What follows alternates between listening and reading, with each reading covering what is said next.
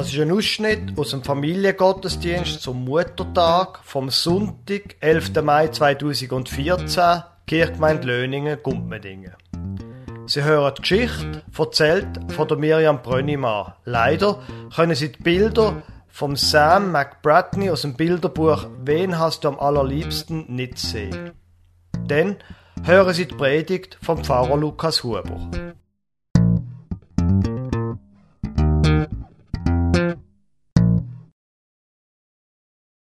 Ich möchte euch jetzt eine Geschichte erzählen, und zwar von einer Familie Bär. Und zu dieser Familie hat die Mami Bär gehört, der Papi Bär und drei Bärenkinder. Hört einmal, was die alles erlebt haben. Es ist einmal ein Mami-Bär, ein Papi-Bär und drei Bärenkinder gsi. Ein erste Bärli, ein zweite Bärli und ein dritte Bärli. Egal, wer sie am Abend ins Bett tun hat, das Mami oder der Papi, hat gesagt, ihr sind die allerliebsten Bärenkind auf der ganzen, ganzen Welt. Einem Abend, wo Mami Bär die drei warm zugedeckt hat und ihnen, wie immer, gesagt hat, ihr sind die allerliebsten Bärenkind auf der ganzen Welt, haben die Bären unbedingt noch etwas wissen. Warum weißt du das? haben die drei ihres Mami gefragt. Warum weißt du, dass wir die liebsten Bärenkind auf der ganzen Welt sind? Das hat mir euren Papi gesagt. In der Nacht, wo ihr auf die Welt gekommen sind.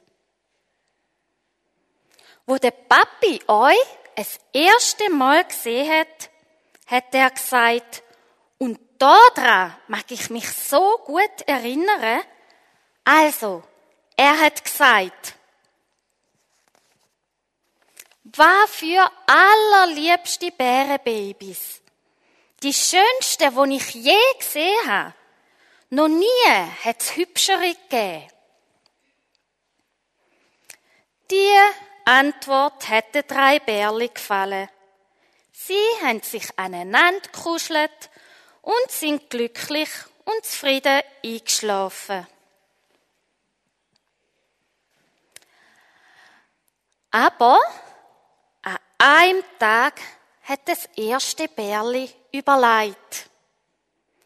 Was ist, wenn die anderen zwei hübscher sind als er? Die zwei haben nämlich einen weißen Flecken auf der Brust und er nicht. Es könnte doch sein, dass die Flecken im Mami besonders gut gefallen.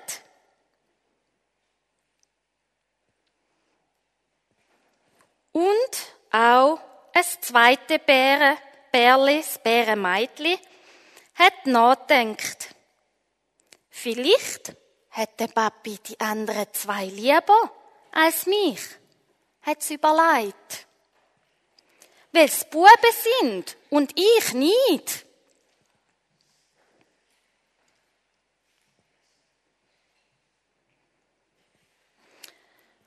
Und dann hat sich auch ein dritte Bärli Gedanken gemacht.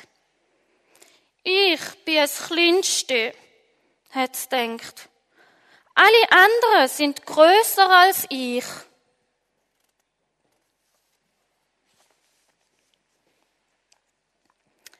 An dem Abend haben die drei Bärli ihren Papi gefragt.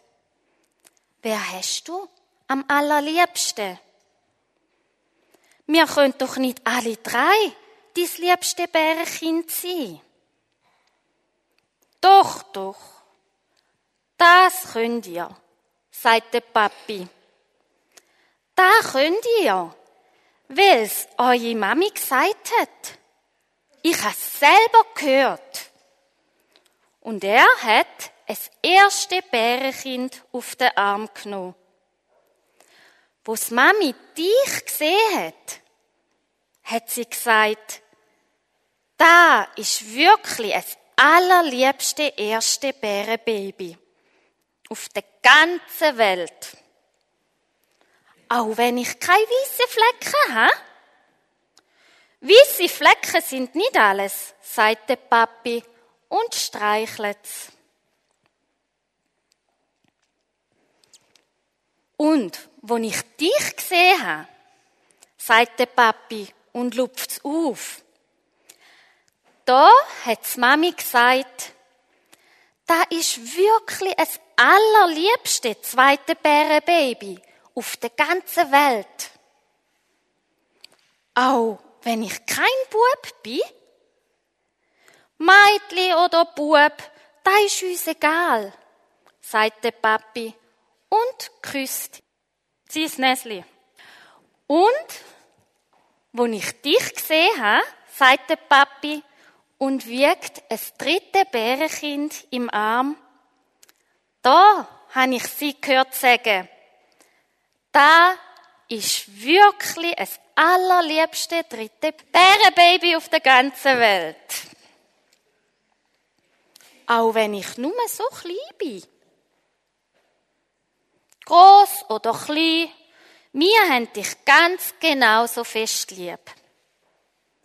Ja, so ist das.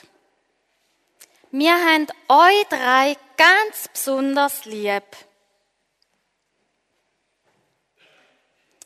Die Antwort hat den drei allerliebsten Bärenkind sehr gut gefallen. Sie haben sich aneinander kuschelt und sind zufrieden und glücklich eingeschlafen. Das ist eine schöne Geschichte, die Miriam erzählt hat. Eine schöne Geschichte für Kinder. Das ist eine Frage, alle die von Ihnen, die Kinder haben, die Frage kennen Sie jetzt wirklich. Wer von uns hast du am allerliebsten? Und ich meine, was anderes als das, was in dieser Geschichte kommt, soll man denn auch sagen.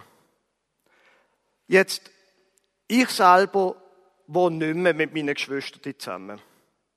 Die Frage ist überhaupt ja eigentlich eher ein eine Kindergeschichte, oder? Was geht die uns als Erwachsene eigentlich noch an? Ich meine, wir sind jetzt wirklich schon deutlich älter und das, dass man sich vergleicht mit den Geschwistern, das ist doch schon lang vorbei. Stimmt das jetzt eigentlich wirklich? Ich habe letzte von einem Buch gelesen, von einer amerikanischen Autorin, Amy Chua. Und äh, das ist eine chinesischstämmige Amerikanerin, die ein Buch geschrieben hat mit dem Titel Battle Hymn of the Tiger Mothers.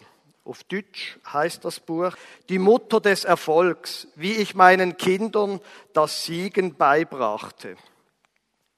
Und sie hat untersucht, seit sich alles rein Forschung, sie hat untersucht in den USA, was für ethnische Gruppen das Erfolg haben.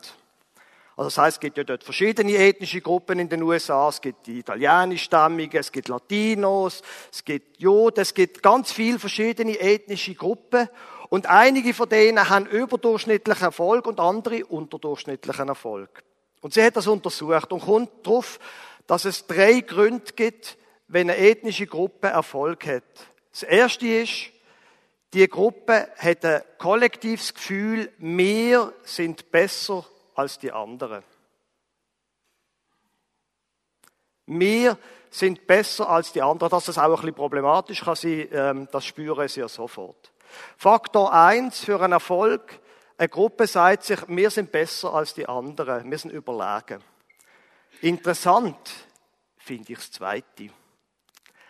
Eine erfolgreiche ethnische Gruppe hat auch ein ganz ein tiefes Gefühl vor der Verunsicherung. Aber es lieben uns nicht alle. Wir sind bedroht. Was ist unser Platz? Wir sind angefindet. Ein wichtiger Faktor, sagt sie, für Erfolg ist ein tiefes Gefühl von der Verunsicherung. Und das Dritte, naja, das kennen alle, die Kinder haben, ist, man nennt das in der Fachspruch Impulskontrolle. Dass man nicht alles, was man will, gerade kauft, zum Beispiel. Ein neuer Fernseher gerade kauft und dann, äh, wenn es nötig ist, mit, äh, mit einem Kredit oder irgendetwas, sondern dass man lernt, so Impuls, wo man hat, Kaufimpuls zum Beispiel oder auch andere Sachen, aufzuheben, dass man sie lernt kontrollieren und sich zuerst überlegt, wenn habe ich eigentlich genug Geld für einen Fernseher und brauche ich überhaupt wirklich einen? Und nochmal, Sie kennen das, oder? Kinder, alles klar. Drei Gründe für Erfolg. Ein Gefühl von der Überlegenheit, eine tiefe Verunsicherung und Impulskontrolle. So. Das, sagt sie, bringt Erfolg. Und jetzt frage ich Sie, das ist ein Bestseller. Wenn Sie einmal alt sind, würden Sie dann zurückschauen und sagen, doch, ich habe ein gutes Leben gehabt, ich habe Erfolg, Erfolg gehabt und zum Glück bin ich immer tief verunsichert gewesen. Würden Sie das wählen? Also mindestens ich habe den Eindruck, wenn ich am Schluss zurückschaue, dann möchte ich doch sagen, ich bin glücklich gewesen. Und ausgerechnet in den USA, dort ist ja in der, äh, in der Unabhängigkeitserklärung heißt, das Ziel vom Mensch sei the pursuit of happiness, dass er streben nach dem, dass er nach dem Glück strebt. Und wenn wir dann mal alt sind, wie, was soll das sein, dass wir zurückschauen? Mit was für einem Gefühl schauen wir mal zurück? Und man kann es ja auch, wie soll ich sagen, wir sind da in der Kirche schließlich, auch mal so unter einem biblischen oder so Aspekt anschauen. Die Bibel sagt, dass wenn wir, wenn unser Leben auf dieser Erde vorbei ist, dass Gott uns einmal wird fragen, was hast du mit deinem Leben gemacht? Das hat so ein bisschen schlechter Ruf bekommen, weil man nennt es in der Fachspruch normalerweise Gericht. Und das ist, verbindet man eher mit etwas Unangenehmem. Aber wenn die Bibel recht hat, dann wird Gott sie und mich einmal fragen am Schluss, was hast du mit deinem Leben gemacht? Und würde mir dann wirklich sagen, ich bin erfolgreich gewesen, weil ich bin, und würde dann Gott sagen, bist du genug verunsichert gewesen? Und hast du dich genug überlegen gefühlt, dass du äh, auch Erfolg gehabt hast? Ich habe irgendwie den Eindruck, das wird einmal nicht die Frage sein, wo Gott uns stellt. Natürlich, wir sollen etwas mit unserem Leben machen. Die Bibel ist in diesem Punkt ganz klar. Sie redet von Talent. Wir sollen mit dem, was wir bekommen haben, etwas machen mit unseren Fähigkeiten. Und Gott wird uns einmal fragen, was wir mit den Fähigkeiten, die wir bekommen haben, was wir mit dem gemacht haben. Und natürlich ist Impulskontrolle wichtig. Natürlich soll ich nicht einfach den Sportwagen von meinem Nachbarn stehlen und, weil, weil ich jetzt gerade einfach Lust habe. Und natürlich ist es gut und so, wie es Gott will, dass ich meinem Ehepartner treu bleibe. Das ist überhaupt alles gar keine Frage.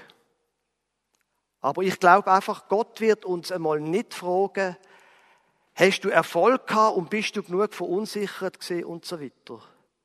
Sondern ich glaube, er wird uns eine ganz andere Frage stellen. Und zwar wird er einmal fragen, los mal, in deinem Leben, hast du da meiner Liebe genug vertraut? Ich glaube, das ist die Frage, die uns Gott einmal stellt. Hast du genug auf meine Liebe vertraut? Hast du dein Leben genug aus dem Gefühl gelebt, ich habe dich lieb. Wenn ich die Bibel richtig lese, ist das die alles entscheidende Frage. Und in der Bibel ist es genau wie in der Geschichte. Gott hat nur Lieblingssöhne und Lieblingstöchter. Ausschließlich. Du bist der Lieblingssohn, du bist die Lieblingstochter von Gott sagt die Bibel. Jetzt geht das auf einer logischen Ebene nicht auf. Ich meine, schon allein da innen, das ist gar nicht möglich, logisch. Nur glaube ich, Gott hat sich eigentlich noch nie groß so um die menschliche Logik gekümmert. Das ist einem ihm eigentlich ziemlich egal. Wenn es nämlich um menschliche Logik gegangen wäre, dann hat er nicht seinen Sohn geschickt. Und dann hat er nicht seinen Sohn auf der Welt so leben, wie er das gemacht hat, so schwach. Er hat nicht sich selber belogen lassen, sich töten lassen und er war auch nicht auferstanden. Gott kümmert sich nicht um unsere Logik, aber er kümmert sich um die Liebe. Jetzt gibt es einen Zusammenhang zwischen dem, und langsam, langsam komme ich zum Muttertag. Es gibt einen Zusammenhang zwischen dem, wie wir selber unsere Eltern erlebt haben und wie wir die Liebe von Gott erleben. Und nicht alle haben das Gefühl, oder nicht allenfalls leicht, an die Liebe von Gott zu glauben, weil irgend, aus irgendeinem Grund sie die Liebe nicht mitbekommen haben aus dem älteren Haus. Das aber, sagt die Bibel, muss kein Grund sein, um nicht ein Leben haben, das praktisch von der Liebe. Gott gibt sie auch dann, wenn wir es gar nicht richtig daran glauben. Aber ich glaube, es lohnt sich, uns mit dem zu beschäftigen, mit der Liebe von Gott. Und ich glaube, gerade der, der Mühe hat, mit dem an die Liebe von Gott zu glauben, da ist es gut, wenn man eine Technik einmal ausprobiert, wo Bibelstellen kauen heißt. Bibelstellen catchen. Das heißt, man nimmt sich so eine Bibelstelle und tut die immer und immer wieder sich aufsagen. Eine von diesen Bibelstellen wäre zum Beispiel die. Wie mich der Vater liebt, das sagt Jesus, so liebe ich euch. Bleibt in meiner Liebe. Wer irgendwie den Eindruck hat, mein Leben ist zu wenig geprägt von der Liebe. Und mein Leben ist vor allem zu wenig geprägt von der Liebe von Gott. Tun Sie einen Vers wie das, gibt noch andere, tun Sie da mal auswendig lernen. Und dann sagen Sie sich da zehnmal am Tag und am nächsten Tag zwölfmal. Und leben Sie mit dem Vers, tun Sie ihn kauen, tun Sie mit dem Vers leben. Es wird Sie prägen. Und ich glaube, das ist auch das Beste, was wir machen können als Eltern für unsere Kinder. Nämlich zwei Sachen. Erstens, aus der Liebe von Gott leben. Weil wenn wir lernen, aus dieser Liebe leben, fällt es uns leichter, unsere Kinder auch dann zu lieben, wenn sie eben anstrengend sind. Und das zweite Beste, was wir machen können, ist unseren Partner, unser Mann, unsere Frau zu lieben. Auch wenn das manchmal nicht einfach ist. Es ist ganz einfach. Es geht um Liebe. Das ist das Beste, was wir können unseren Kindern mitgeben können. Die Liebe zu ihnen und die Liebe auch, die ich habe zu meinen Mitmenschen. Und darum lohnt es sich, so Vers wie da, immer wieder sich aufzusagen, bis es wie eine Art ein Teil wird von meinem Leben. Gott, Jesus hat mich lieb. Ich bin sein Lieblingssohn, seine Lieblingstochter. Und er will, dass ich in seiner Liebe bleibe. Amen.